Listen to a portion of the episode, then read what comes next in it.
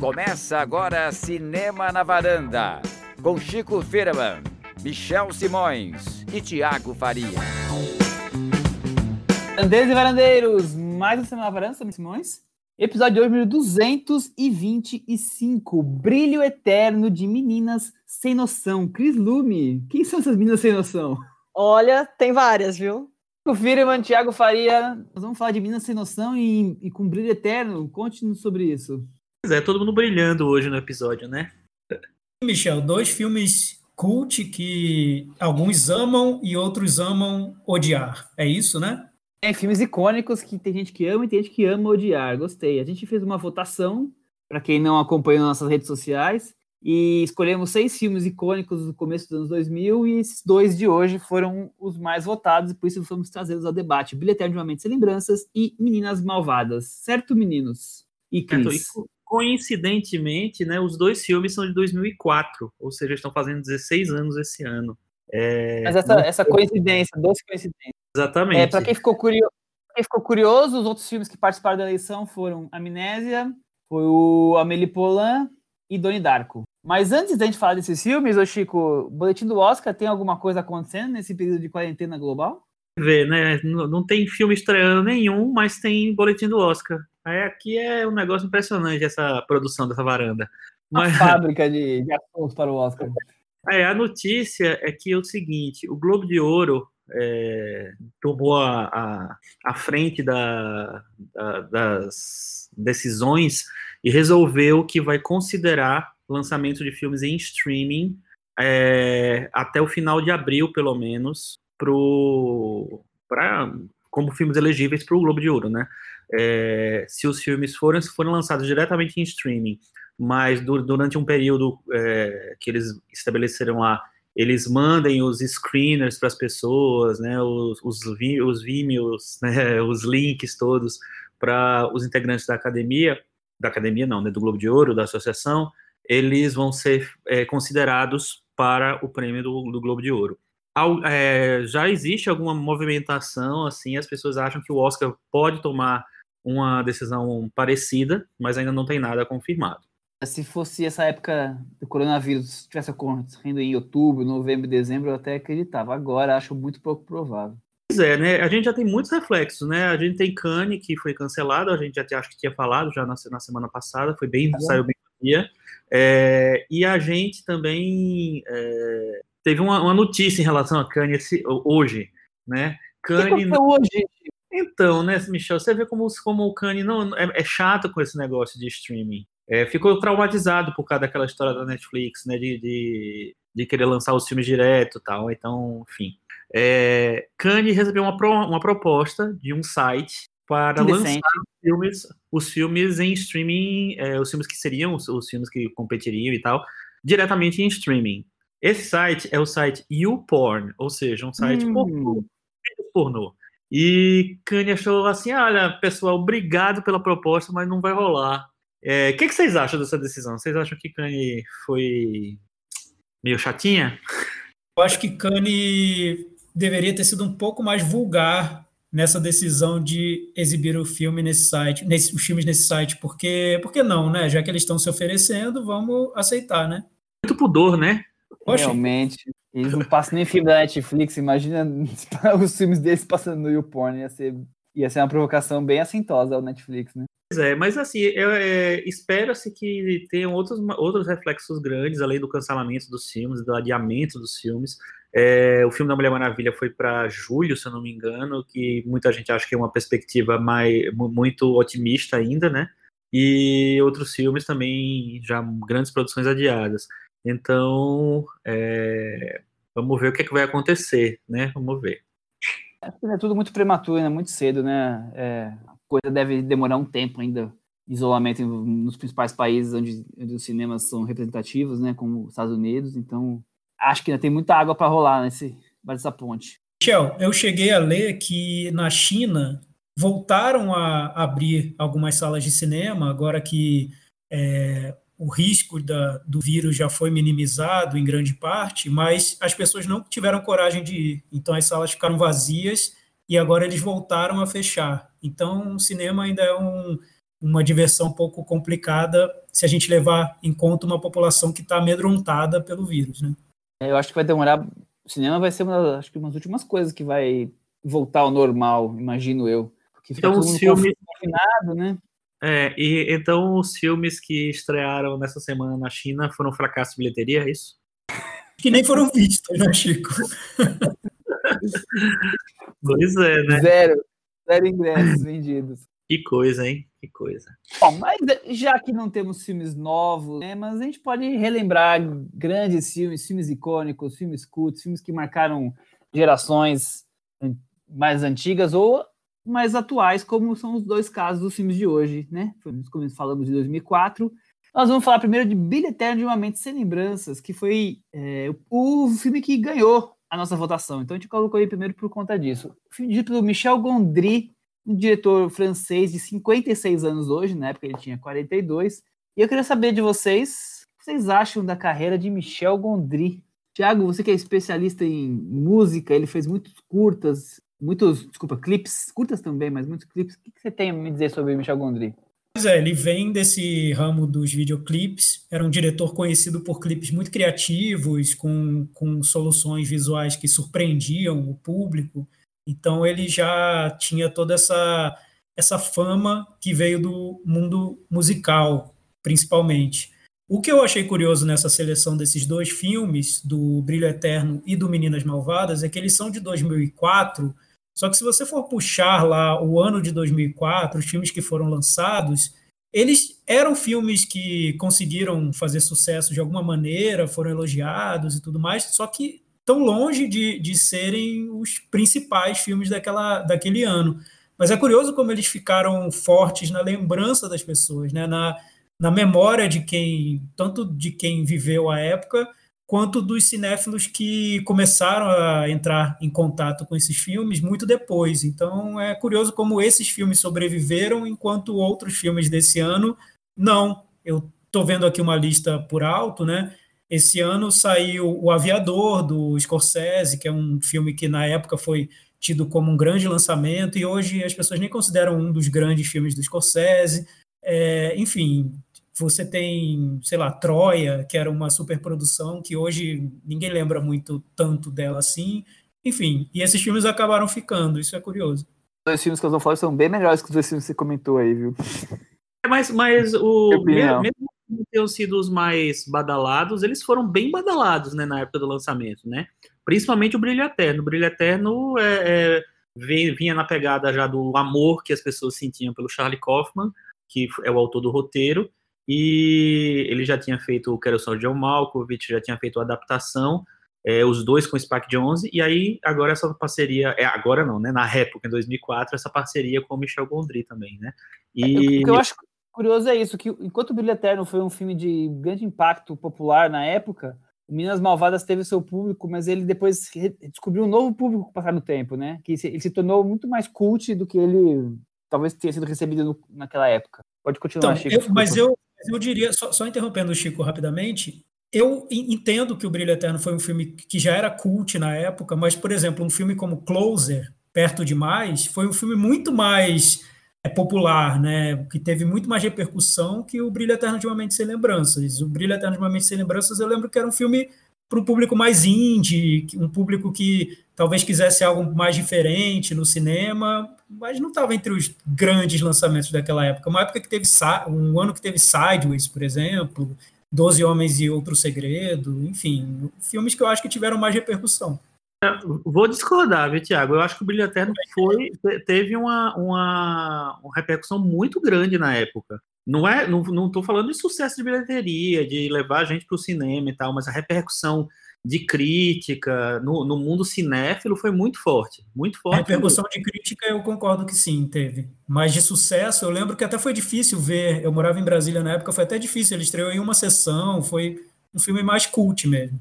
É, eu, eu vi morava em Salvador na época, e foi tranquilo, ele ficou bastante tempo em cartaz lá, é, o Salvador tem, um, tem um, um circuito de, de, cinema, hoje em dia eu nem sei mais, né, porque eu já saí lá há muito tempo, mas tem um circuito de cinema bem, bem legal, assim, e os filmes terminam ficando durante, vão, e migram de, sala, de uma sala para outra.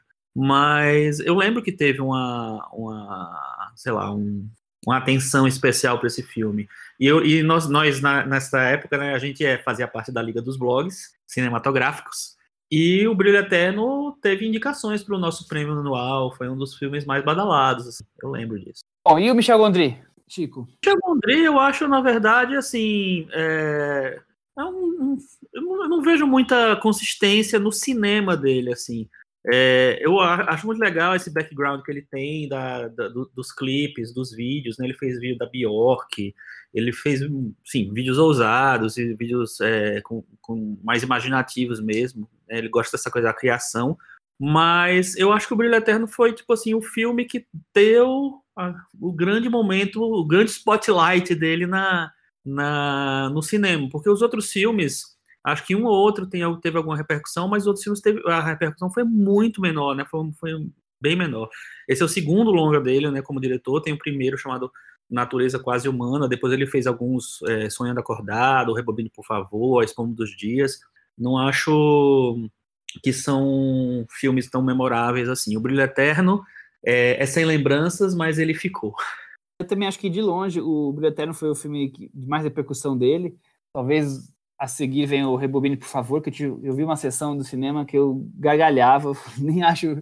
Eu, eu, gosto do filme, mas que ele talvez tenha uma ideia que se repete depois ao longo do tempo, mas é, eu acho engraçado. Agora, os demais eu acho que eu nunca tive nem curiosidade de assistir, para falar a verdade. Besouro Verde, olha as coisas que ele conseguiu apresentar também. O último acho então, que foi de Gasolina. Que eu acho que o Brilho Eterno é muito mais um filme do Charlie Kaufman que um filme do Michel Gondry. Acho que o Michel Gondry é um diretor que ele acaba sendo levado a projetos muito diferentes uns dos outros, e o Charlie Kaufman não, ele manteve uma linha de criação que você consegue ver em todos os filmes que tem roteiros dele, desde o Quero Ser John Malkovich, passando por adaptação, depois do Brilho Eterno, ele fez o Cinedoc em Nova York e fez o Anomalisa. Então, são filmes que você consegue ver uma linha entre todos eles. Eu acho que o Brilho Eterno é muito mais um filme do Charlie Kaufman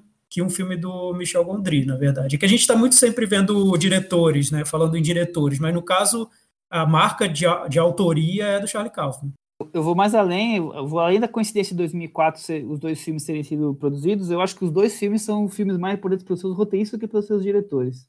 Verdade, sim, é verdade. Tina Fey também, nós vamos falar sobre isso depois. Concordo totalmente. É...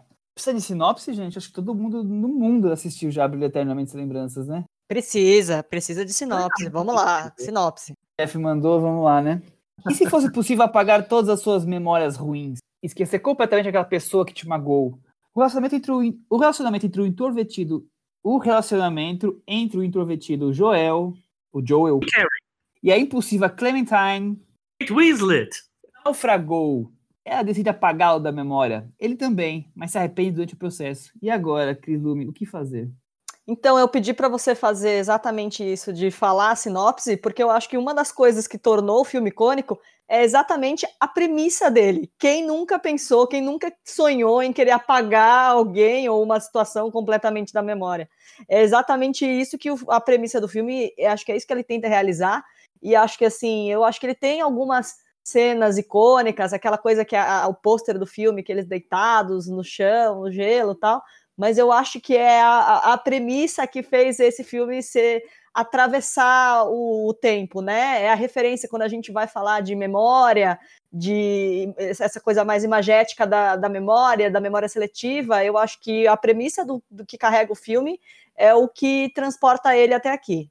Com a Cris. Eu acho que o, o, o Brilho Eterno, ele. E concordo também com, com o que vocês falaram antes, né? O Brilho, o Brilho Eterno é um filme mais do Charlie Kaufman, é um filme que tem essa, essa pegada do, do que ele tem, fez no, no John Malkovich no Adaptação, e eu lembro que na época ele foi visto como um, um filme um pouco mais. Como tinha um romance no meio, um filme um pouco mais. É, não, era, não é convencional a palavra, mas é, maduro, talvez, não sei. Eu nem sei se ele é. Se isso ficou pro, pro fim, sabe? Para nesses 16 anos depois. É, mas isso que a Cris falou, eu acho que é, que é determinante para o sucesso do filme, o sucesso, enfim, o interesse pelo filme. porque é, era coisa do Charlie Kaufman vender o esquisito, o diferente e é, todo mundo achar aquilo original. Tanto é o filme né, teve uma indicação para o para o Oscar de roteiro original. Aliás, ganhou o Oscar de roteiro original e teve a indicação da Kate Winslet também para melhor atriz, né? É isso, a força está no roteiro, a força está na ideia, essa coisa que todo mundo sempre quis fazer e aí o filme colocou isso em prática de apagar um amor que não deu certo, um chefe que você quer esquecer. Sim, Michel, eu acho que sim. Eu acho que é sempre difícil entender por que um filme fica, né, com o passar do tempo e outros não ficam, porque você citou, por exemplo, Rebobine, por favor. Rebobine, por favor, do, do Michel Gondry, foi um filme que, quando estreou, também foi elogiado pela crítica, também foi visto como um filme original, um filme diferente, um filme divertido, só que não ficou. Hoje ninguém fica falando no Rebobine, por favor, como um filme cult, ninguém fica revendo e tratando como um filme icônico, né? Então, por que Brilha Eternamente Sem Lembranças ficou e o Rebobine, por favor, não? Porque, por exemplo, a adaptação do Charlie Kaufman, que eu também acho um filme bem criativo, com uma boa ideia, não ficou e o Brilho Eterno ficou. O que eu acho que talvez seja a explicação, além do, dessa ideia inventiva, original, que nos surpreende no filme, seja esse lado romântico dele, né? Ele tratar de uma história de amor que é um tema que por si só já atrai o público. Então é um filme de amor narrado de uma maneira um pouco mirabolante, diferente, sinuosa, enfim, criativa, mas acima de tudo é uma história de amor. Concordo, eu acho que o, o, o que deixou o filme mais popular é a questão da história de amor mesmo, com, com atores tão conhecidos, né? E, e, essa coisa que, por mais que não, não pareça, mas é uma comédia romântica no final das contas, né? Sim, então, sim, eu acho que, que, tem isso da comédia romântica. Eu acho que isso pesou bastante a escolha dos atores. O Jim Carrey estava muito na, na moda naquela época e ele estava querendo tentar coisas diferentes, tentando sair do, do estereótipo da, daquela comédia física que ele fazia. Então ele ele veio de duas tentativas de papéis mais sérios, né, no show de Truman, no, no Mundo de Andy, é, e esse filme estava meio nesse pacote. Na, na, verdade, acho que foi a última grande tentativa dele de fazer uma coisa mais séria. É, eu acho que esse combo deixa o filme mais é, saboroso para pra, as pessoas, né? O, a história original, inventiva, a, é, a, a, fama do Charlie Kaufman, que estava grande na época também, e, o, e a presença do, do Jim Carrey e da Kate Winslet também estava super badalada na época. Um rol de coadjuvantes que depois se tornaram pessoas muito importantes, né? Ou já estavam sendo, né? Como o Mike Ruffalo, como o, o Elijah Wood, a Kirsten Dunst, é. quer dizer, no final o Tom Wilkinson, que é, é, um elenco que hoje é famosíssimo, né? Naquela época alguns não eram tão famosos assim ainda. É, é, o Mark Ruffalo ele estourou depois só, né? E a Kirsten Dunst estava, estava é, estourando naquela época, estava... Mesmo ano do Spider-Man 2, então ela tá naquela época, ela tá no auge dela. Eu é. tomei um susto, que eu não lembrava que era o Mark Ruffalo. Eu não reconheci, assim, quando foi, falei, não é possível, tão jovenzinho, com esse cabelo despenteado, achei engraçadíssimo vê-lo. É, foi divertido. Eu acho que tem um outro fator que fez o filme ficar também. O título dele, eu acho o título dele muito bom. No inglês, no português foi traduzido quase que fielmente. É, me lembra títulos como Apertem os cintos, o piloto sumiu, Se meu apartamento falasse, aqueles títulos que é, que é uma frasezinha, assim, e que depois depois as pessoas fazem releituras para criar manchetes de reportagem, títulos de podcast e tudo mais. Eu acho que isso também ajuda a transformar um filme num clássico. Sim, eu acho também. Tu... Acho que é, é, é tipo é, você já querer sair de, de, de, largada com um título mais icônico, né? Eu acho que tem tudo a ver também. Então tem, tem, tem um combo de coisas aí, né, que é, facilitam. E eu acho que também nessa época, nesse comecinho dos anos 2000, é, as pessoas estavam meio dispostas a, a, coisas diferentes, divertidas tal. Eu não sei se hoje tá, isso está pegando tanto assim, mas naquela época eu acho que o, esse cinema que tinha um pouquinho mais de ousadia é, já era muito recebido pelas pessoas, sabe? Tiago, já falamos um pouco sobre por que, que o filme sobreviveu tão bem até o momento. Mas e o filme em si? Ele, como uma, uma, uma um pacote completo, ele te agrada? Você gosta? O que, que você acha? Acho legal, acho bom voltar lá para a época que eu vi pela primeira vez e as lembranças que eu tenho dessa época. É interessante como as lembranças mudam, né? O filme é sobre isso, mas, enfim, é, como a gente remonta essas lembranças, né? Eu, por exemplo, tenho uma impressão totalmente diferente da do Chico em relação à maneira como o filme foi recebido pelo público. Eu vi, eu lembro de um filme muito menor, um filme visto por pouca gente e tudo mais mas tudo bem, é algo que ficou na minha lembrança. Então, a lembrança que eu tinha do filme da época que eu vi. Mandou apagar a memória, Tiago. Exato, exato. Eu fui lá na, na, na, empresa do Mark Ruffalo e do Tom Wilkinson, apaguei minha memória sobre o filme. Então, eu gostava do, dos filmes do Charlie Kaufman, acho que mais do que eu gosto hoje, porque me atraía essa ideia de filmes muito criativos, essa invenção no roteiro. E quando os filmes dele eram dirigidos pelo Spike Jonze, que era outro diretor que vinha dos clipes, então tinha essa imaginação na hora de dirigir, de criar situações, eu gostava, eu embarcava nos filmes. O Quero Ser John Malkovich eu, eu acho bem interessante, não revi desde então, então posso, pode ser que eu me decepcione com ele. O Adaptação, só pelo fato de ter Nicolas Cage em dois papéis, já me ganhou de saída, mas também acho um filme que é criativo e, e, que sabe brincar muito bem com, com a premissa que ele construiu. O Brilho Eterno de uma Mente Sem Lembranças, a única lembrança que eu tinha do filme, que eu só trouxe agora, só, só, só além da, da trama em si, era de que eu achava que tinha um problema no casal, que era um casal que não eu não via para mim uma conexão emocional. Eu achava que eram personagens muito construídos, tanto ele quanto ela, e que eu acompanhava os delírios do filme sem me conectar emocionalmente com o filme. Mas com a premissa eu me, eu me conectava assim, porque eu era mais jovem, eu sofria muito porque ah, os amores que, que eu perdi como eu sofri, e o filme trata sobre esse sofrimento do amor perdido e você tentar se desconectar daquele sofrimento de alguma maneira. Então, com a premissa eu me conectei, mas com os personagens não. Isso foi como eu vi o filme na época. Vou deixar para dizer como eu revi daqui a pouco. Eu, eu, eu, desde a primeira vez que eu vi, eu também sempre fiquei meio dividido. Eu acho que a, a ideia, é, tida como genial do, do, do Kaufman, da história, acaba se sobrepondo um pouco sobre a parte romântica. É mais ou menos o que o Thiago falou. Então você tem um, um casal que você. Eu não consigo ficar torcendo por eles, eu não consigo me envolver por, por eles. Eu, eu entendo tudo que que está sendo vivido ali, mas eu não consigo sentir aquela vibração, até porque tem tanto uma, uma ideia acontecendo, todo um paralelo e personagens coadjuvantes com completamente excêntricos acontecendo, que eu acabo meio dividido, eu nunca consigo embarcar naquele romance como ele como umas comédias românticas mais é, comuns, digamos assim, conseguem oferecer. Então eu fico sempre nessa dualidade por mais que eu ache coisas muito interessantes, como por exemplo, tem uma coisa de uma melancolia em alguns momentos muito bonita, mas eu sempre acho que são momentos separados que o, o todo me parece meio planejado demais para ser um filme romântico. Chico, e você? Então, deixa eu só primeiro dar uma informação. É, que, que dizer que tem fundamento o que eu estou falando lá da, da recepção. É, eu estou vendo aqui a lista, a nossa lista do Alfred, que era o prêmio da Liga dos Blogs Cinematográficos daquele ano.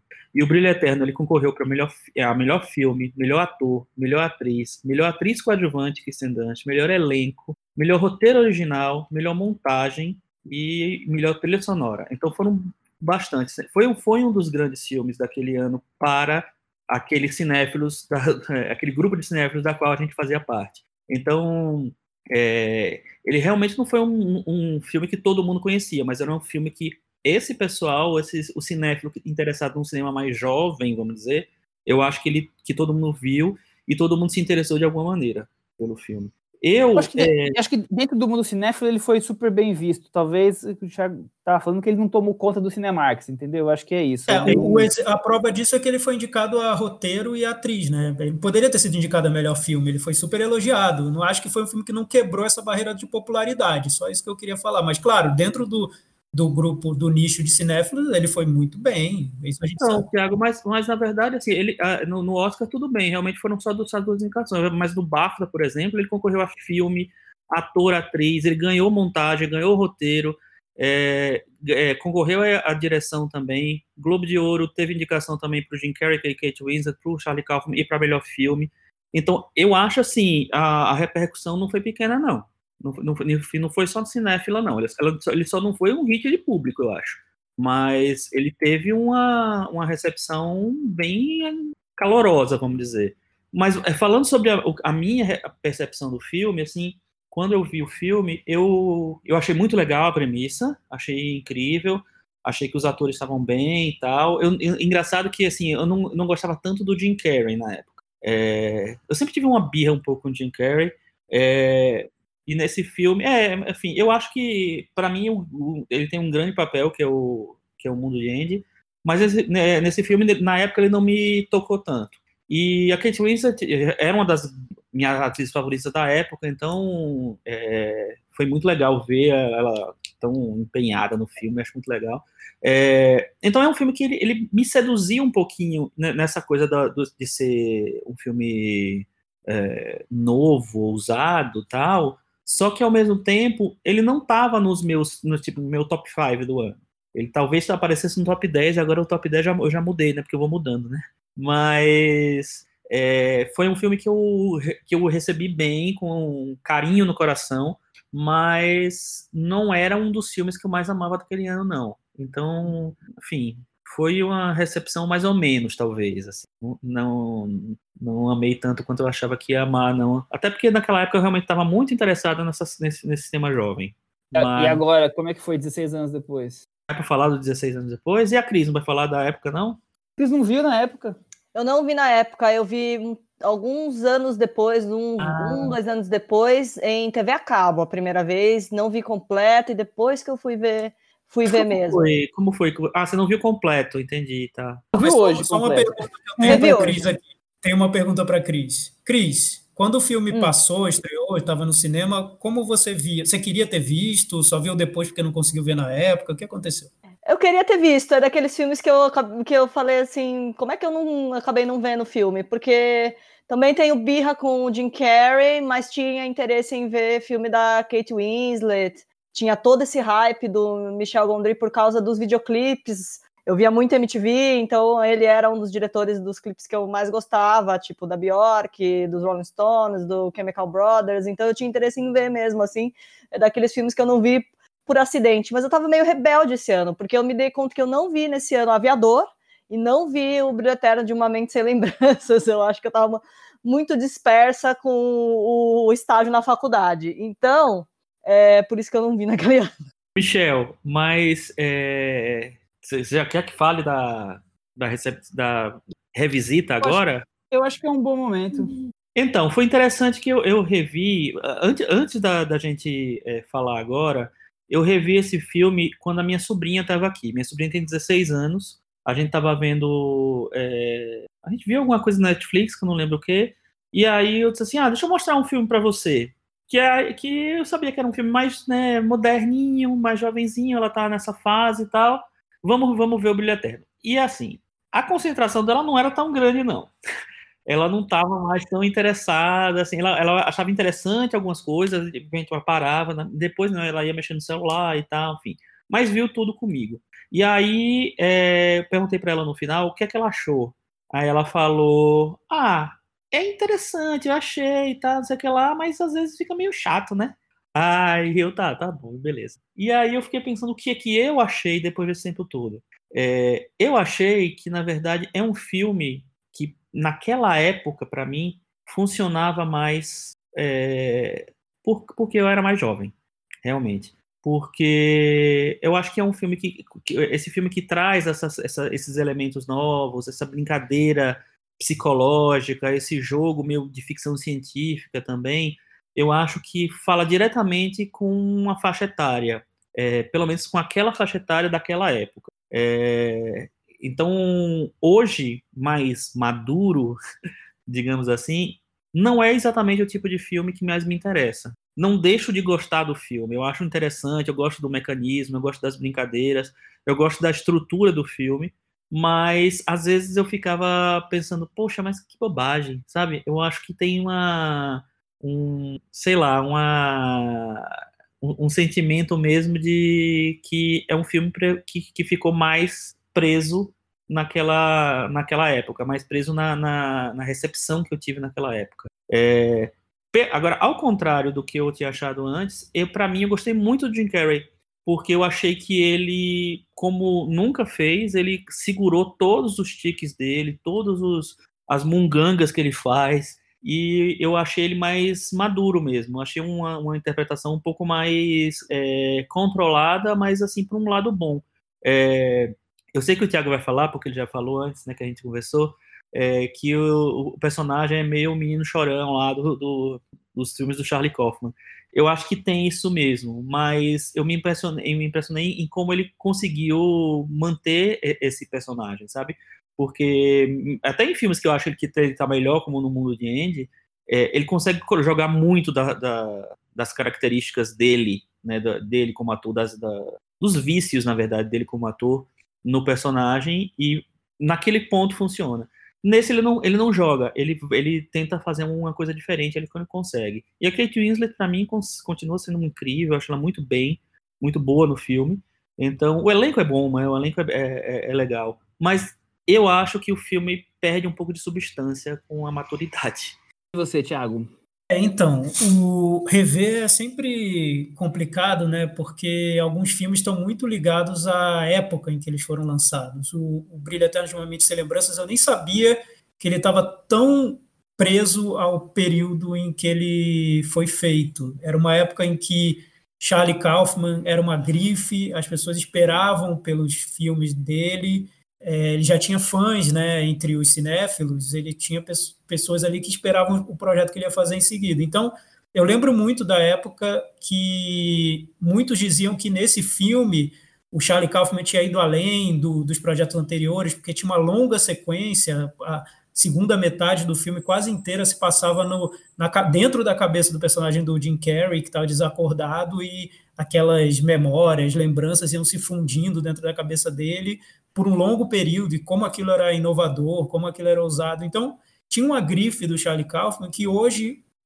não tem, né? Então, não existe. E para piorar, depois desse filme, o Charlie Kaufman seguiu em frente, fazendo filmes que eles ressaltavam elementos que existiam já nesse filme. Então, se tornaram filmes mais né, com mais tentativa de, de inventividade, de serem mais chamativos no, no que eles teriam de original e tudo mais, e filmes que tentaram ser mais melancólicos. E nessa tentativa de ser mais melancólico, que eu acho que o Charlie Kaufman me pega negativamente, porque eu vejo nele sempre uma tendência a criar personagens masculinos que sofrem e que são muito tristes e que se vitimizam em relação à vida e tudo, e que parece que cobram do público que a gente sinta pena deles, né? Que eles são muito coitados, né? Coitado do Jim Carrey, que está sofrendo por amor e não sabe o que fazer. Então, o personagem parece preso àquele estereótipo do homem sofredor, que está tá muito melancólico, deprimido e tudo mais. Isso me incomoda um pouco. Então, quando eu revi Eterno de uma Sem Lembranças, voltou para mim todo esse estereótipo que o Charlie Kaufman construiu nos filmes depois do Brilho Eterno, e isso levou para mim uma experiência ainda mais difícil em relação a esse filme. Foi muito mais difícil me conectar com o personagem. A atuação do Jim Carrey, para mim, não, não achei nada espetacular, não vi nada tão bo bom na, na atuação dele. Achei ok, nada demais. E a Kate Winslet, eu acho que aí sim, ela tá tão presa numa personagem que eu acho tão rasa, que é aquela mulher que é maluquinha, né, impulsiva, e que não tem nada além disso, que para mim, o que já não tinha de conexão emocional, hoje ficou zero. Eu só consegui ver uma lembrança que eu tinha de um filme que talvez eu nem tenha achado tão bom na época se não tivesse tido todo esse hype em torno dele. É, além de tudo que você falou, eu, eu gosto do Jim Carrey, que eu vou abrir dessa forma. Eu gosto de todos os personagens que ele interpretou que foram, foram sérios, até porque ele escapa um pouco dos tiques. Aqui tem até um pouquinho de tique na, quando ele tenta fazer o personagem dele de criança, né? mas ali o filme oferece isso. Mas eu também acho que não. A Kate Winslet tá bem, mas o papel dela é muito raso. Eu também acho que é, que é uma maluquinha sem razão, é quase uma rebelde sem causa. E eu acho que o filme podia ter é, desenvolvido um pouco melhor ela. Mas eu queria tra trazer outros pontos, aí, outros elementos para o filme. Eu, eu acho que ele perde tempo demais da brincadeira de tentar esconder as lembranças, então acaba se tornando engraçadinho, curioso. Eu acho muito bonita a ideia inicial de você esconder na sua infância, né? Até que depois acaba não dando tão certo assim, mas ele vai encontrando maneiras de tentar esconder a memória que ele tem tão bonita em algum ponto do que não possa ser encontrado. Acho muito legal de você é, refletir sobre o filme enquanto que a nossa memória é lúdica, é única, ela é complexa, ela cria, né? Então a gente cria na nossa memória é, fatos e acontecimentos que nem sempre foram exatamente como ocorreram, mas a nossa memória guarda de um jeito e fica como uma verdade nossa, né? E eu acho também, talvez a gente não tenha falado muito, por mais que eu, que eu acho que é um filme totalmente do Charlie Kaufman, eu ainda vejo alguma coisa do Michel Gondry em algumas soluções criativas de movimento de câmera, a coisa da, da imagem granulada que remete muito bem à questão de memória, alguma coisa de câmera na mão. Eu acho que ainda tem alguma coisa que ele consegue brincar ali com a imagem, a, a não ser a simples história que está rolando por ali.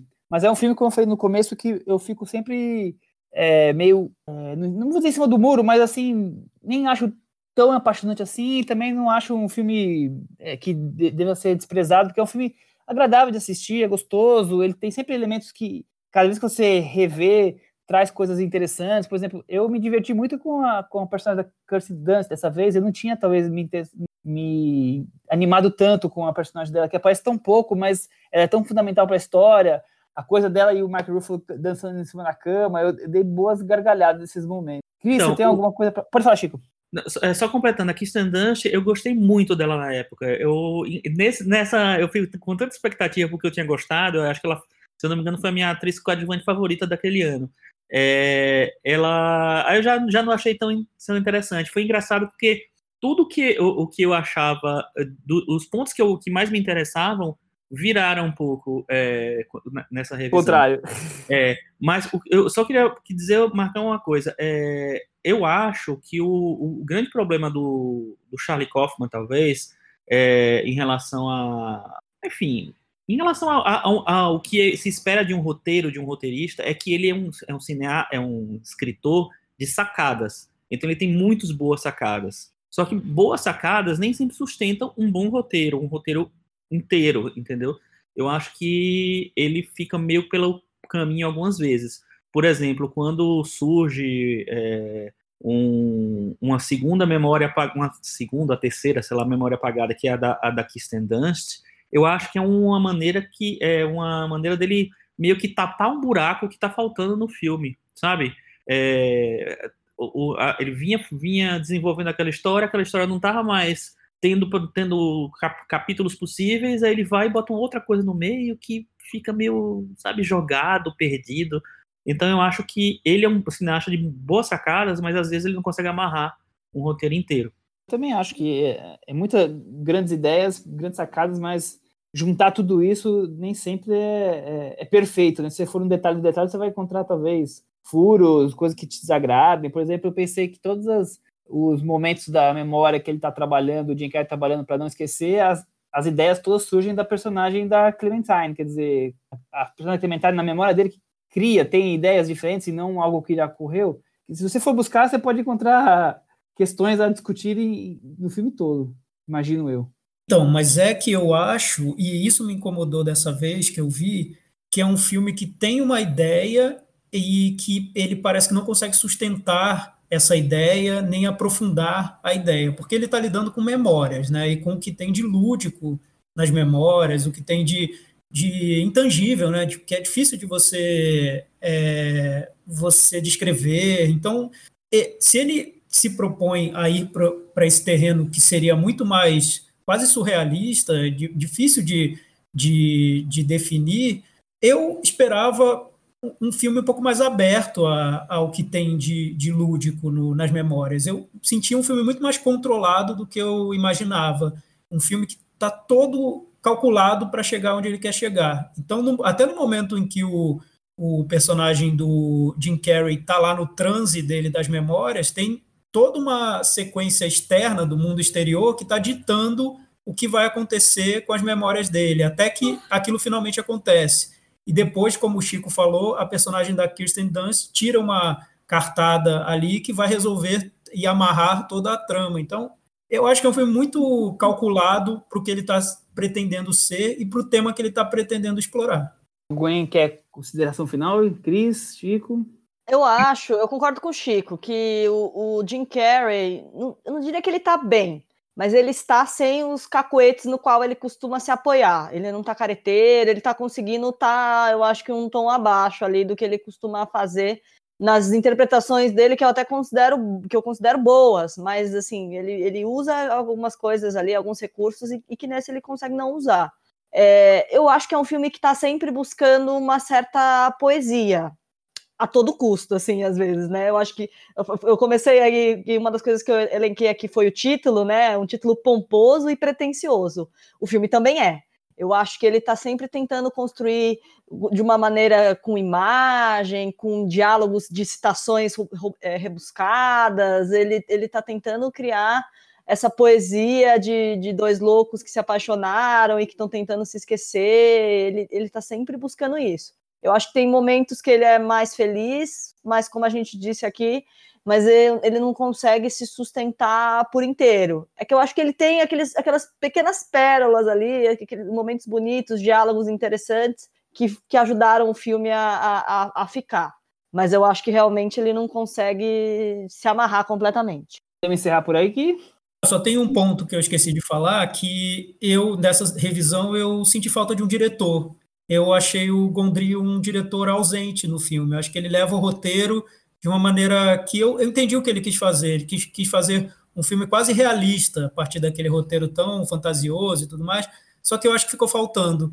Acho que é um diretor que é tão menos é mais nesse caso que ficou quase nada. Senti falta de alguém conduzindo o filme, criando situações visuais mais interessantes, nos levando junto nesse transe. Eu achei tudo, tudo muito básico. Bom, então terminamos com Bilheteriamente Lembranças e vamos para o momento Belas Artes à la carte, nosso parceiro aqui do Cinema na Varanda, serviço de streaming do Cinema Belas Artes, que, que toda semana trazemos um destaque do, do cardápio deles, que tem filmes cults, clássicos, alternativos, lembrando que a assinatura é R$ 9,90. É, já falamos aqui, vamos lembrar um pouco, Conto de Verão, Anjo Terminador, já falamos de Possessão, o Anjo do Paraíso, Império dos Sonhos. E Chico Firman, hoje, qual é o filme e por que assisti-lo?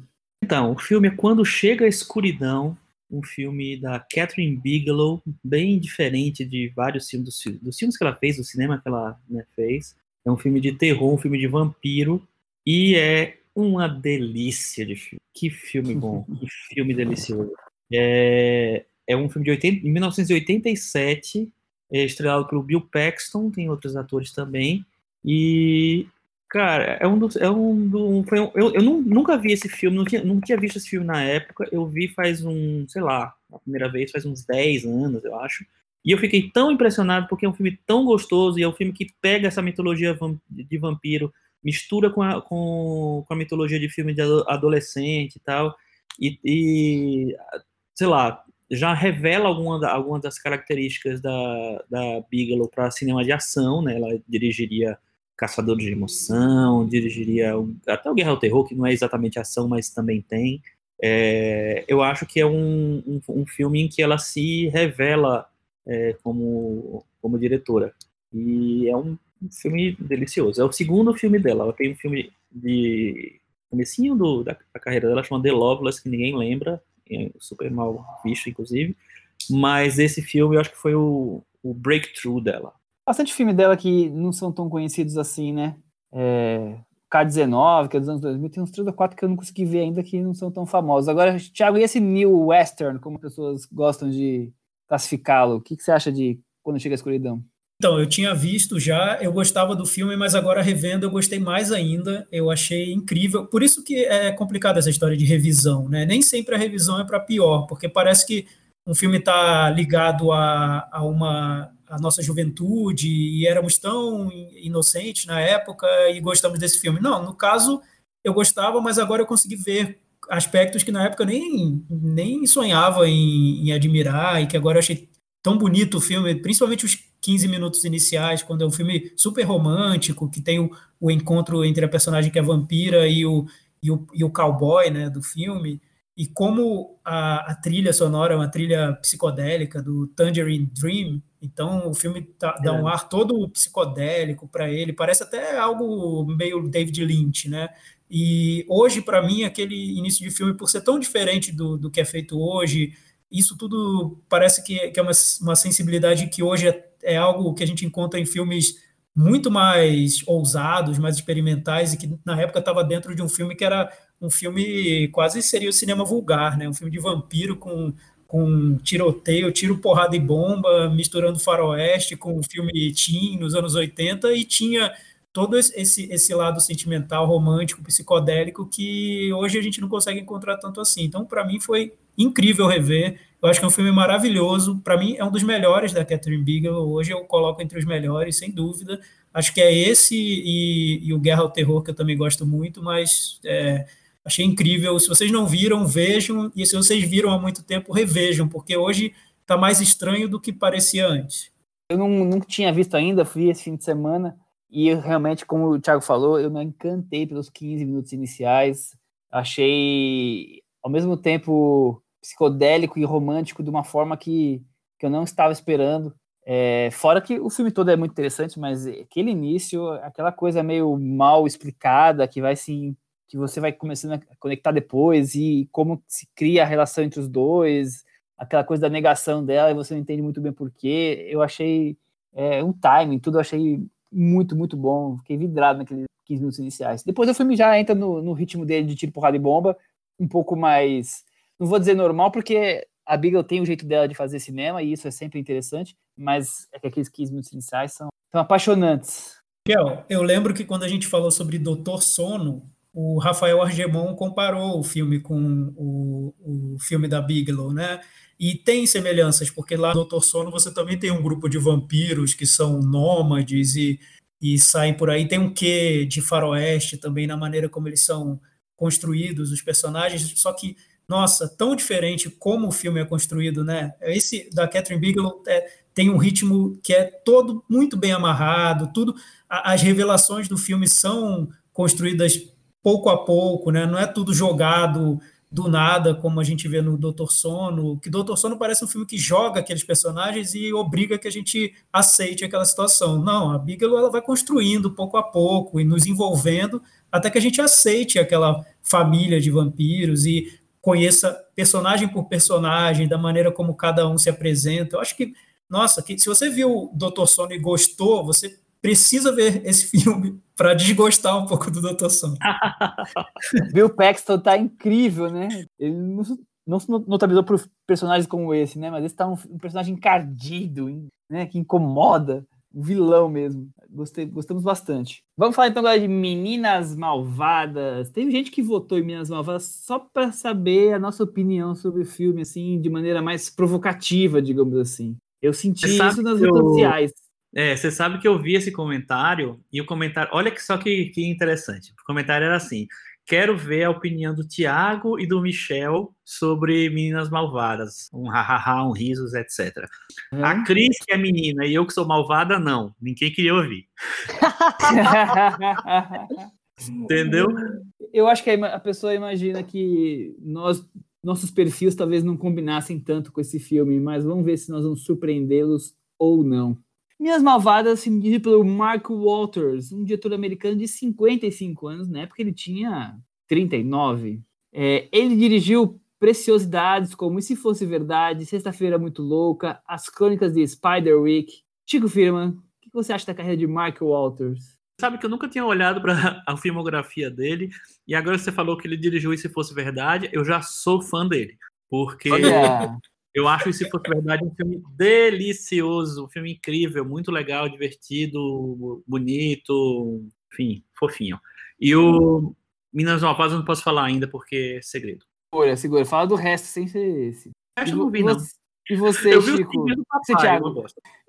Então, eu acho agora na revisão, né, relembrando e colocando tudo nos devidos lugares, eu acho que ele não está muito longe do, do Michel Gondry, não, viu? Porque olha só, ele fez Sexta-feira Muito Louca, Meninas Malvadas e Se Fosse Verdade. Pô, é um cara bem competente ali no cinema que ele está se propondo a fazer, né? Tá? E filmes que duraram por muito tempo. É, eu não tenho muito a comentar, porque eu acho que eu só assisti as Crônicas de Spiderwick, que eu não, não guardo lembrança nenhuma, a não ser um sub Ah, eu acho- qualquer coisa. Assiste o, o, o Isso Tudo Verdade, se fosse verdade, porque não sei se você vai gostar, porque é muito difícil prever uma coisa dessas. Mas, mas é um filme que tem uns elementos. Ele me conquistou por, por- porque ele tem uns elementos meio improváveis. Eu achei bem interessante. Sabe que uma das razões de, eu não ter visto se fosse verdade é porque eu não tenho nem um pouco de amor por Reese Witherspoon. Tenho É, muita cara, preguiça é- dela. Não, é, é assim, né? Não tem, não tem amor pela Reese Witherspoon, mas tá viciado em Little Little Lies, né? Queria só deixar essa revelação aqui. Olha a Ah, Cris não. entregando. Eu não estou viciado, eu estou assistindo atrasado. É, é, é. é. eu Tem estou adorando a, 400, a Mary Streep, eu estou adorando, achando demais o personagem dela na segunda temporada. Tem 450 séries na Netflix e na Amazon Prime esperando. E o que estamos Não digo vendo? nada, não vou dizer nada. Estamos vendo Bi- Little Little Lies. Tudo bem. Estamos vendo Jean-Marc Vallée. Ah, tá bom. outro diretorzão. Não, Tudo eu, diretor. Você sabe que nessa, nesse, eu, eu retomei, eu só tive essa primeira temporada, retomei porque nesse momento de situações tão graves que estão acontecendo na vida, tá? É bom parar um minutinho e, e ver um pouco de White People Problem, sabe? Pô, total. Esse- Essa é a série do White People Problems. Total, esse é o cúmulo do White People Problem. Então, é, fala, esquece, esquece do mundo, que o mundo tá acabando, vamos ver esse meia hora de White People Problems aqui para lembrar que tem pessoas com problemas. Meninas Malvadas talvez possa se enquadrar um pouco nisso. Vamos ver se também é um White People Problems ou não. É, Dito sobre o Mark Walters, vamos falar sobre a sinopse e depois já entramos no filme. Educada pelos pais na África, a adolescente Katie Lindsay Lohan. Para os Estados Unidos e vive as primeiras experiências de frequentar uma escola com pessoas da sua idade, com convívio social. Chris Lume. Falamos no primeiro filme sobre o roteirista Charlie Kaufman. Esse é um filme da Tina Fey. Tina Fey. E acho que a gente começou o papo do Brilho Eterno falando de. tentando responder essa pergunta: por que se tornou um filme icônico? Por que esse é um filme que ficou? É, eu diria que esse é um filme que ficou porque é um filme que até hoje rende memes. E por que esse filme rende memes? Porque ele tem um roteiro da Tina Fey, que é aquele roteiro que é construído na, no estilo uh, o seriado, né? Aquele seriado de 20 minutos que ela faz na linha do Third Rock. Em que sentido? Não no tema, mas nessa coisa de que você tem que ter uma frase de efeito a cada sete segundos. Você tem que ter uma brincadeira, você tem que ter alguma coisa que é forte a cada sete oito segundos. Então, você tem hoje uma seleção de pequenas cenas que viraram pequeno, pequenas pérolas, pequenos clássicos, né? E acho que só para começar, eu diria que esse é o meu palpite. É, Ele tem, ele tem várias coisinhas bem que, que viraram aí. Você pode escrever Meninas Malvadas memes, você vai ver, encontrar vários. Como hoje não. É, como hoje é segunda-feira, Cris não está de rosa. Olha, Ei, Thiago, por que, que esse filme virou esse cult todo, essa coisa icônica que até cinéfilos mais ligados em filmes mais, sei lá, vulgares adoram e acham que o filme é uma obra-prima, além do público que, que já é um público habitual desse tipo de filme e gosta bastante. Michel, o que eu acho é que a gente está falando hoje sobre filmes que não importa se a gente é, achar ruim, chorar, espernear, dizer que o filme na verdade é uma farsa e tal, são filmes que já ficaram, né? Já estão aí, tem um público, já sobreviveram a- ao passar do tempo. Eu acho que o Brilho Eterno, talvez, passando mais um tempo um pouquinho, ó, já tô, já tô querendo jogar contra o filme, mas Meninas Malvadas, eu acho que entrou naquela categoria do clássico da sessão da tarde de toda uma geração. Então, uma geração que não é nossa, né? Eu vi o filme no cinema, eu fui ver no cinema porque eu lembro que ele foi bem elogiado nos Estados Unidos, mas ele estreou aqui no Brasil e não, não teve tanto impacto, não. O Chico vai dizer que, que teve, porque minha memória realmente está tá ruim para essa época. não, mas não teve, assim, passou e, e foi. Mas nos Estados Unidos foi muito elogiada, a Tina Fey estava em alta, tanto que no filme ela leva o elenco do Saturday Night Live da época, todos os coadjuvantes são do Saturday Night Live, que eu acompanhava também, então eu fiquei interessado pelo filme. Eu gostei, achei um filme divertido, gostei do roteiro, era o que eu esperava, mas jamais imaginaria que o filme fosse se transformar num. É, é um ícone para uma geração que não era minha, então uma geração que veio depois.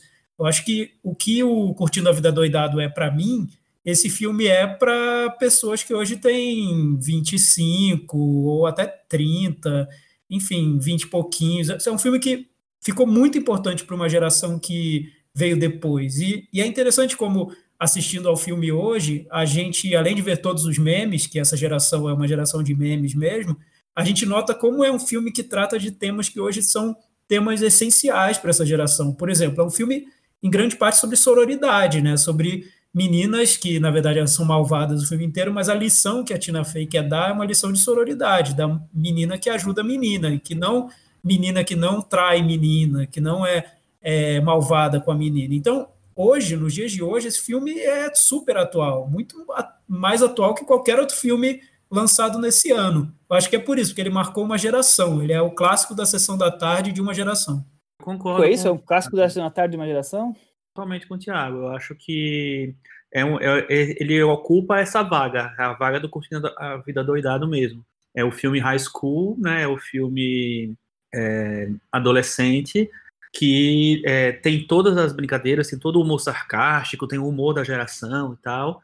É, tem atrizes, né, um elenco de atrizes que estava estourando ali naquele momento. Algumas já, já, já, tinham feito algumas coisas, outras estão surgindo ali e que ficaram né, para os próximos anos, várias ficaram. É, tem a, com certeza a marca da Tina Fey, que já estava em alta. Ela nunca saiu de alta, essa mulher, né, inclusive, né? Impressionante, né? Porque o filme tá, faz 16 anos que ela fez esse filme, escreveu esse filme, e até hoje ela está em alta. É, mas tem isso, eu acho que é uma, é uma marca muito forte, um humor muito forte. E o que eu acho que é mais interessante é que o filme ele tem duas coisas.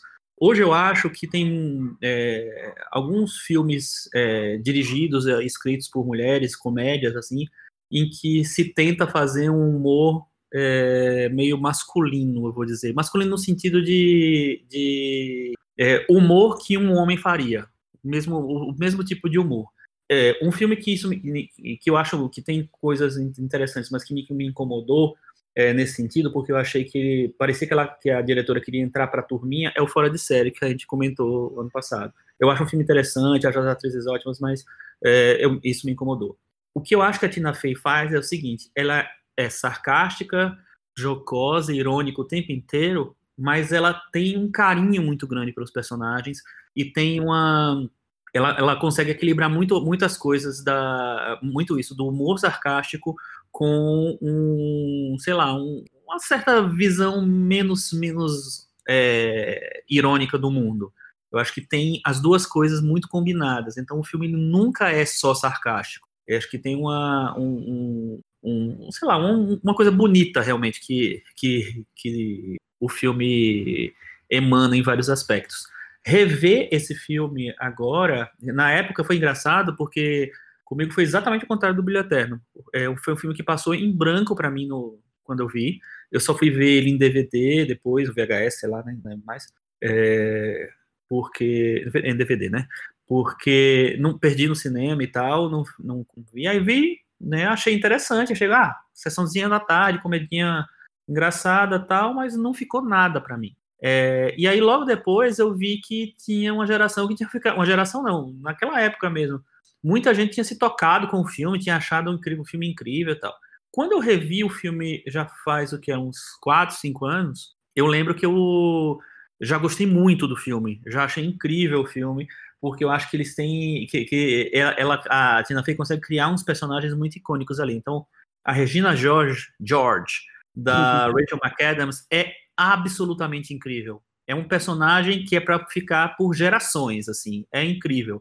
E eu acho que ela carrega um. Carrega não, mas ela, tipo assim, é a porta estandarte do filme. Não, e eu acho que esse é o papel que revelou a Rachel McAdams, né? E Sim. ela nunca foi tão legal como quanto ela é com Regina George. Daí pra frente ela só foi chata, na minha opinião. Absurdo. Um filme dela legal que é do Wes Craven, que chama Voo Noturno, que é, é legal.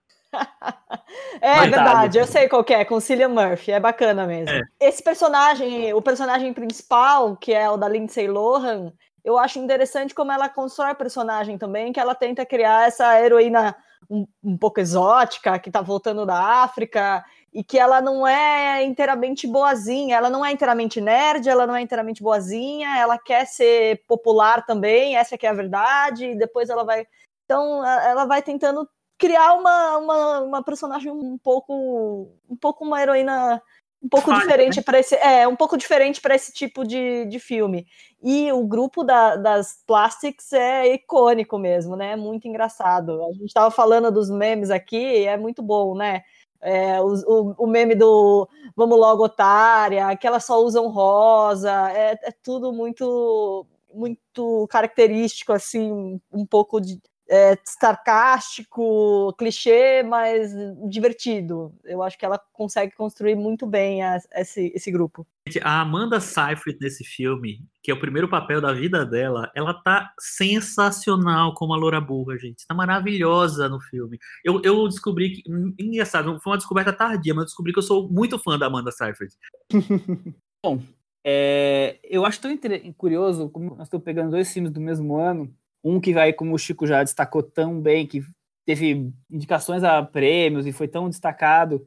E eu até falei alguma coisa do Gondry, que eu acho que tem alguns momentos de um diretor ali, o Thiago até destacou que não vê quase nada. Eu vejo a ausência praticamente de um diretor aqui. Eu não vejo nada que o Mark Walters possa dizer como uma assinatura. É um filme completamente que qualquer um poderia ter dirigido, na minha, na minha modesta opinião é um filme, para mim, totalmente de roteiro, de texto, de Tina Fey.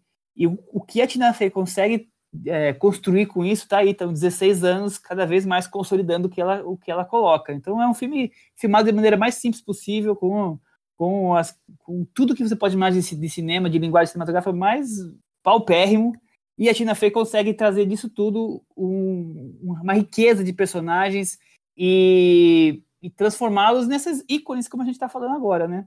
E eu, eu acho que, vejo... a... Só complementando, eu acho uhum. que a uhum. Tina Fey tem uma característica de ser meio over texto mesmo, assim, muito texto. Assim, as coisas, as sacadas não são, vamos dizer, físicas, ou uma cena, ou um olhar. É, é tá no texto, tá nas palavras mesmo, as sacadas dela. Esse é bem um estilo dela. Então, realmente, é um filme muito de roteiro. E muitas coisas ela vai plantando a semente no, em algum momento do filme para colher logo depois. Quer dizer, ela é, tá todo muito bem arranjado o texto, né? Sim, concordo. É um filme totalmente de texto, mas é um filme também de atores. Eu acho que, que se os atores não, não, não tivessem tão bem, e mesmo os atores que não são, não têm papéis tão grandes assim, tão importantes, eu acho que eles estão bem. Eu acho que essa coisa do esse background do, do, dos atores do, do Saturday Night Live tão, tão é, sei lá, preenchem todas as lacunas que fica, que ficariam talvez, e a seleção de elenco para jovem assim, eu acho muito boa, muito boa. Então, eu acho que a, casou muito essa coisa do texto com os atores. E, e isso faz o filme, faz realmente a, a, figura do Mark Waters ficar mais. Eu não digo é dispensável, mas porque assim, eu acho que ele é um. Me parece ser um diretor mais de encomenda mesmo. Não é, não é um cara que. Não é um autor. É um diretor mais. É, que faz o que precisa.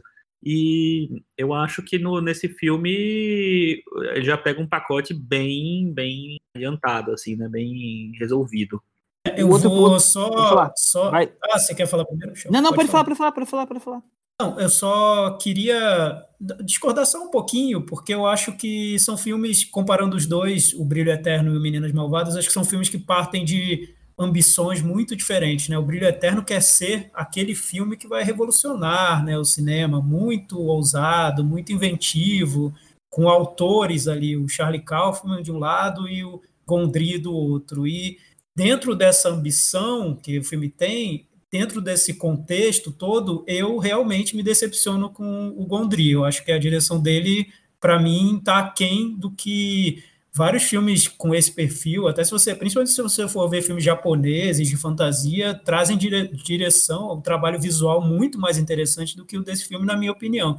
O Meninas Malvadas acho que tem uma ambição diferente, acho que é muito mais ligado a quase um cinema clássico, que você tem o um diretor que às vezes parece que não está lá, mas o, é a pessoa que consegue dar todo o ritmo para o filme, faz a, a trama fluir, faz com que o elenco todo esteja uniforme na trama, consiga dar uma, um, uma, uma linha visual que vá que não vá destoar tanto do que está sendo narrado, dos diálogos, do, das gags, do, do humor. Nesse ponto, eu acho que o diretor está bem no filme. Eu não, não consigo ver um diretor atrapalhando, nem um diretor que, que, que provoque barrigas no filme, que, que não tenha ritmo. Eu, eu me surpreendi com a revisão. Eu gostei do trabalho do Mark Waters, sim.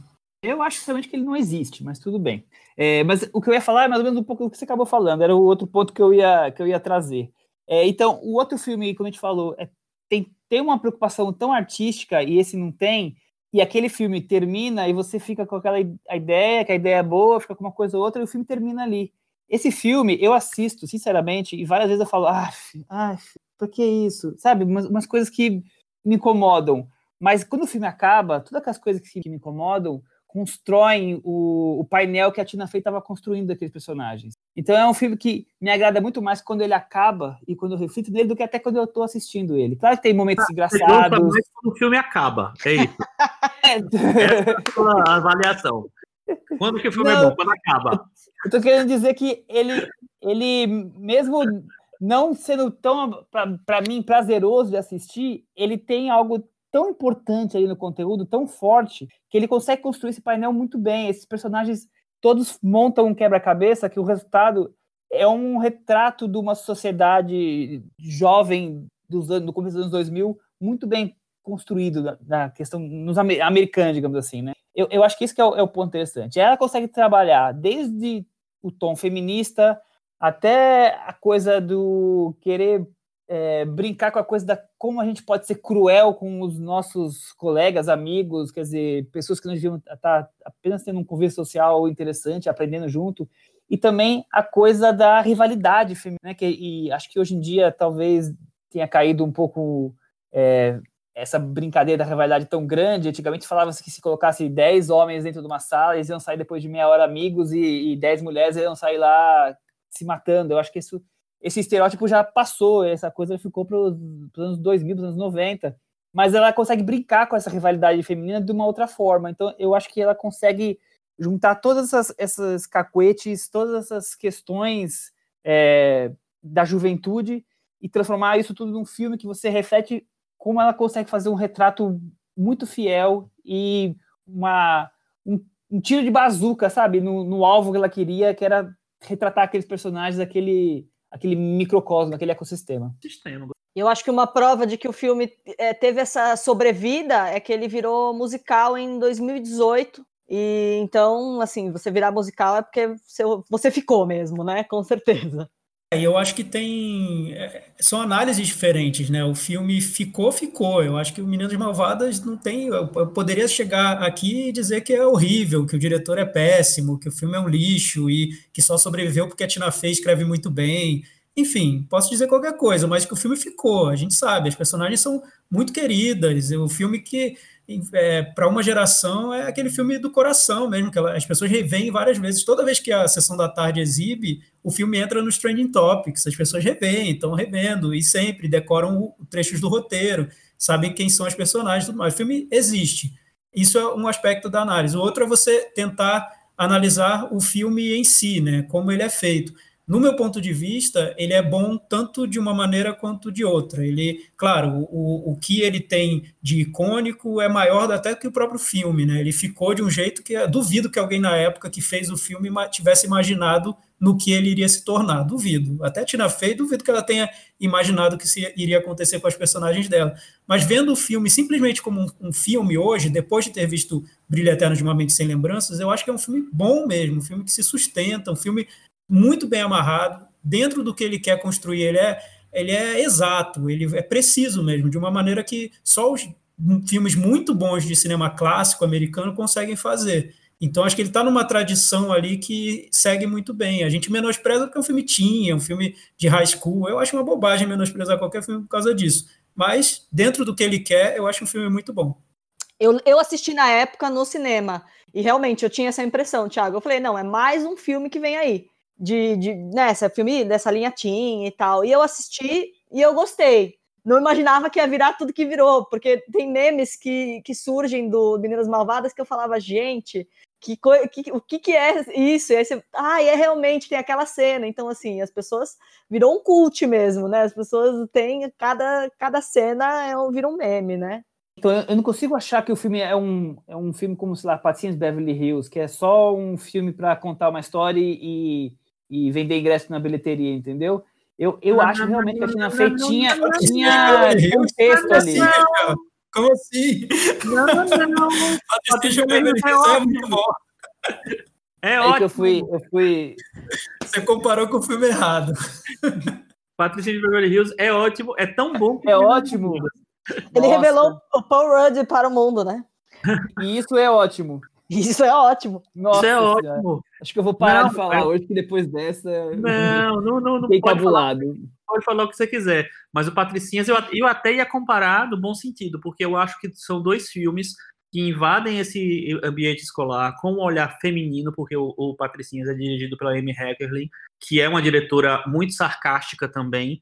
Ela tinha feito Picardias Estudantis, tinha feito outras coisas. É, então ela tem também essa coisa sarcástica. É, eu acho que ele também trabalha essa coisa icônica, porque as personagens são muito icônicas, são muito é, símbolo. É, eu acho que eles, é, a- a- o Patricinhas é o Meninas Malvadas dos anos 90. É, e o, talvez o, o Curtindo Vida Doidada dos anos, dos anos 90 também.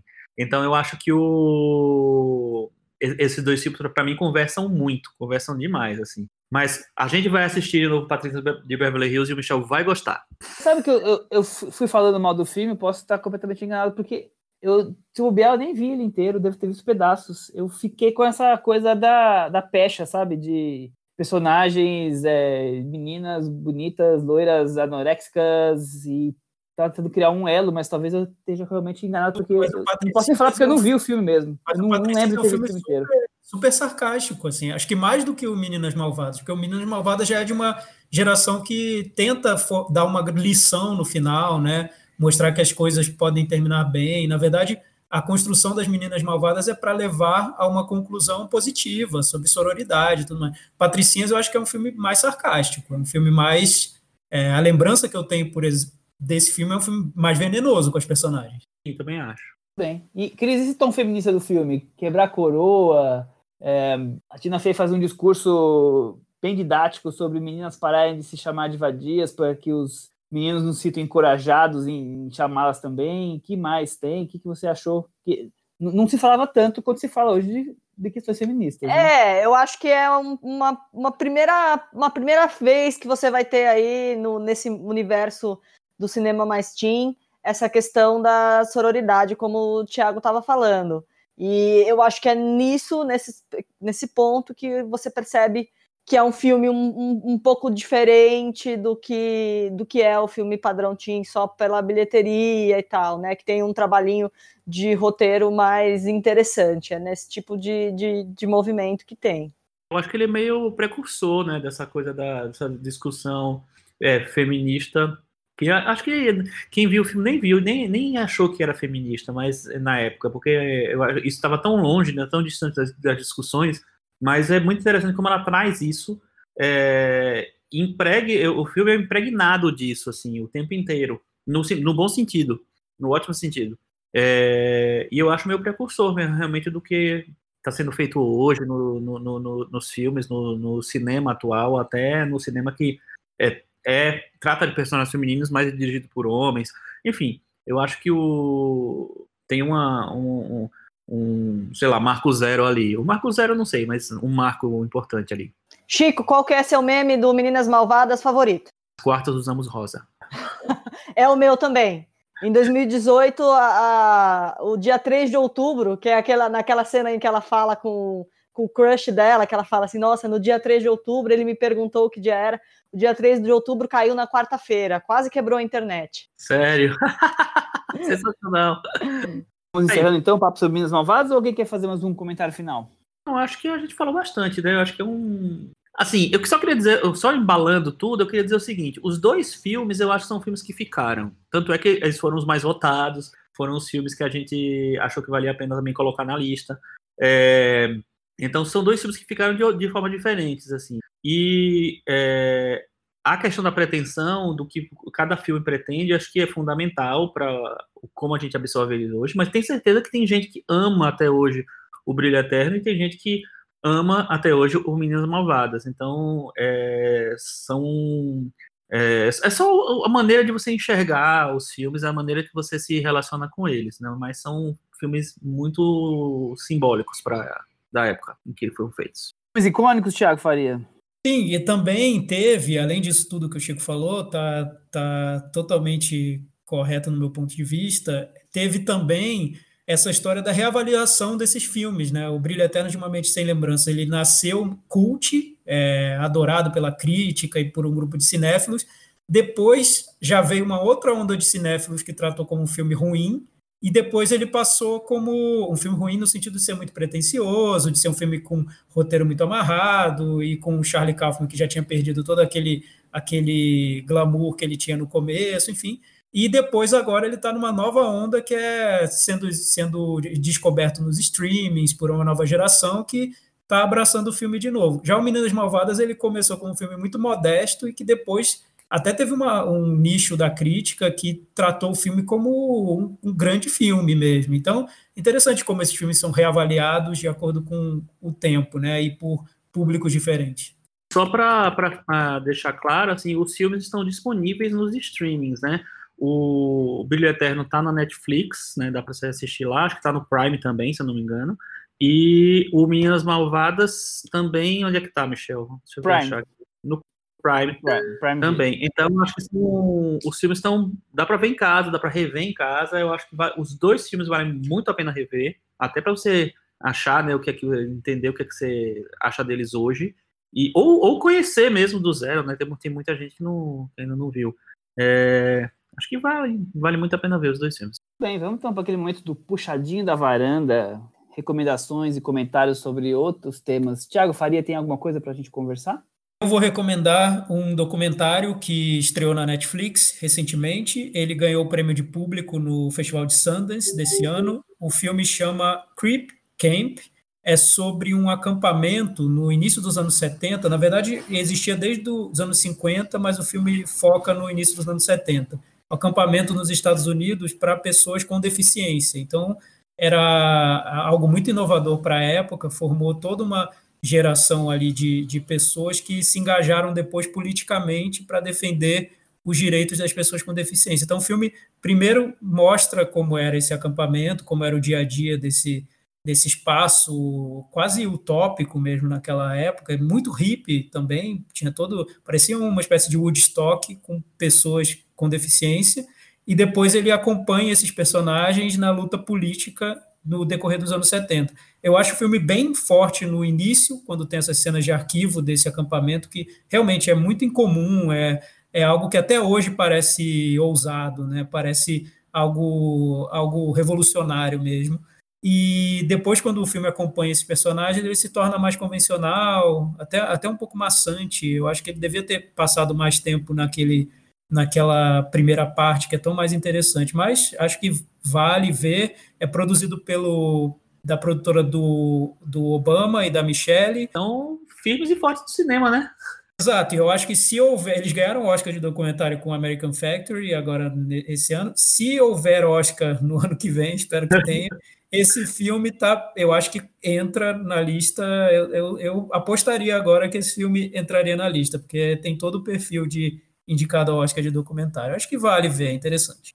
Se, se, não tiver, se, não tiver Oscar no ano que vem, quer dizer, se não tiver, não, se não tiver estrear mais nada no ano que vem, será que o Homem Invisível vai ganhar melhor atriz? Pode filme, ser. né, Chico? Melhor filme, talvez, pode ser. Ó, oh, eu vou indicar dois filmes antigos. Eu tô nas últimas semanas pegando coisas antigas que estão disponíveis nos streamings.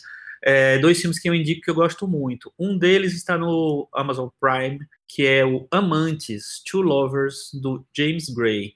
É, não sei se vocês já viram, que, quem não viu que é, devia ver, porque é um dos grandes filmes dos anos 2000, eu acho.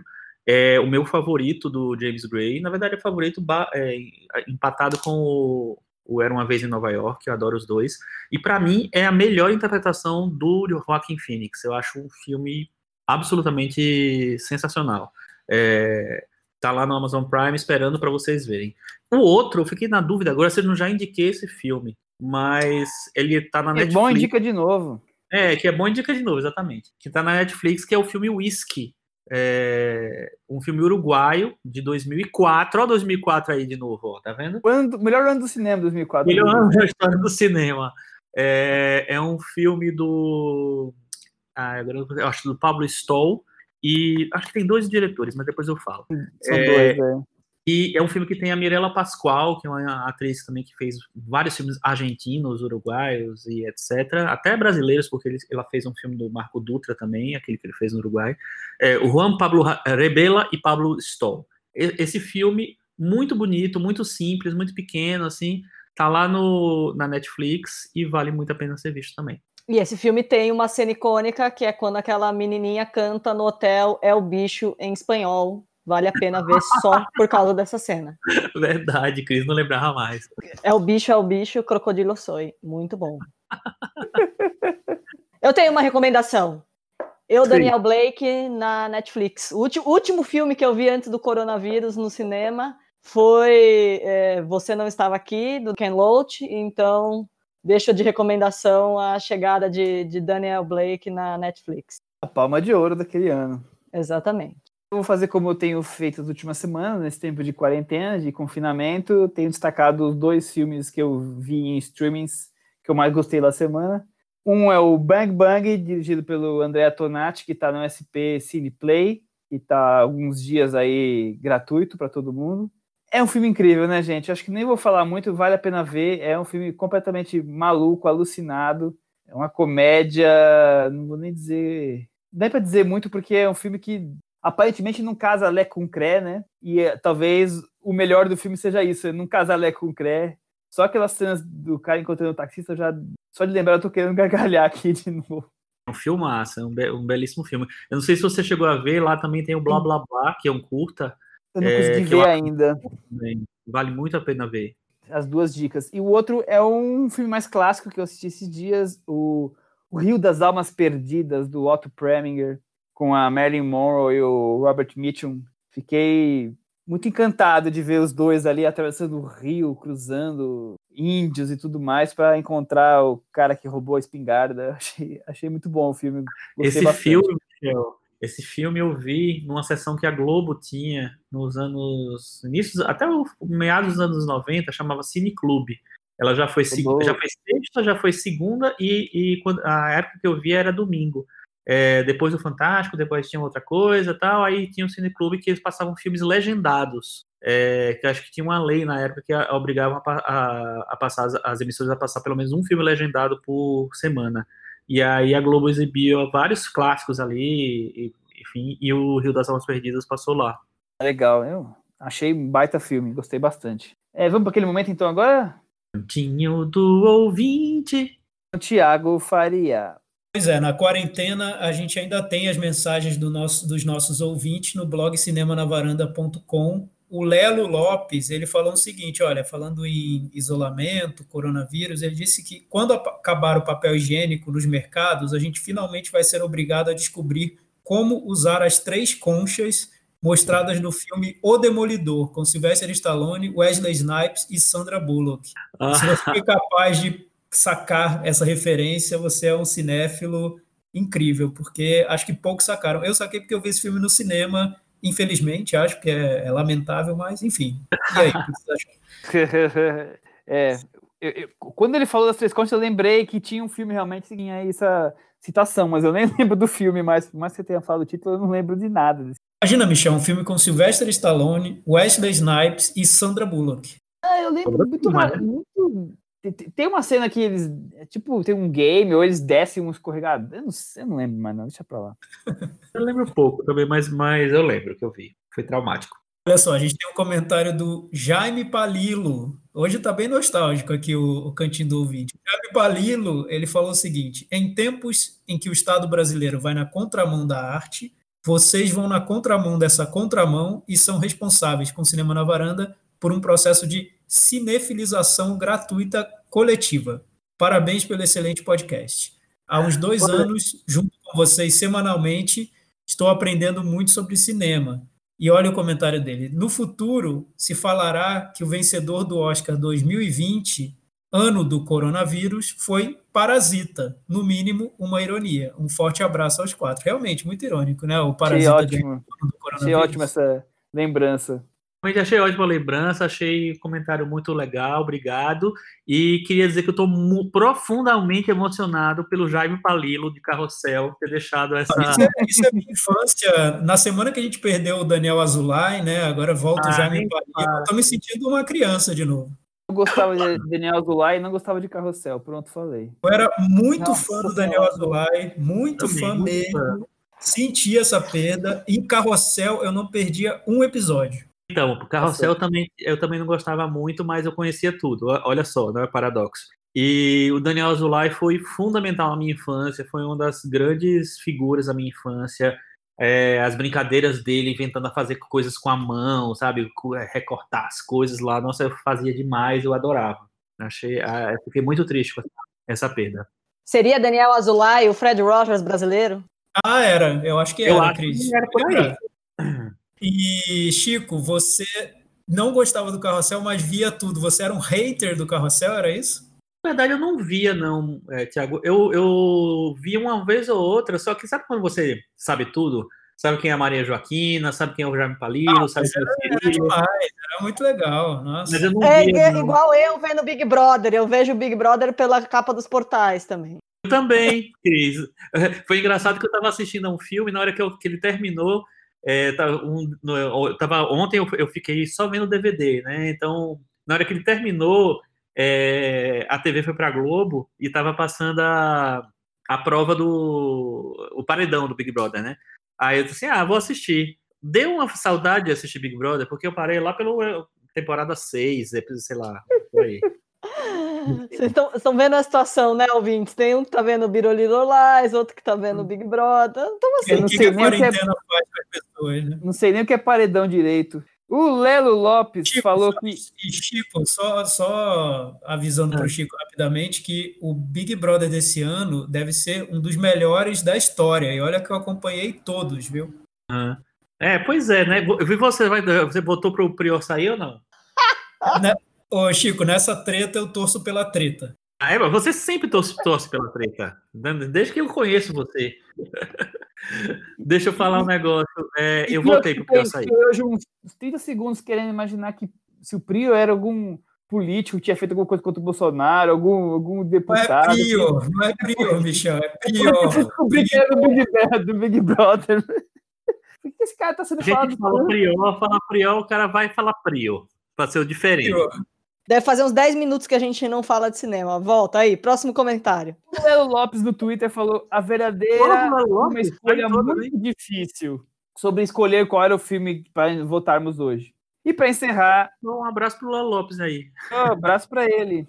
O Lucas Marques mandou dois tweets pra gente falando sobre os filmes, falando sobre várias coisas. E acho que uma coisa que vale a pena comentar é que ele fala que a maioria desses filmes que estavam ali em votação passaram por aquele processo de ser legitimado pela crítica, virar objeto de culto de certas comunidades, depois ser deslegitimado por uma nova crítica e ganharem o selo de pseudo-cult. Eu acho que Meninas Malvadas não, viu? Mas Talvez o não, né? eu concordo.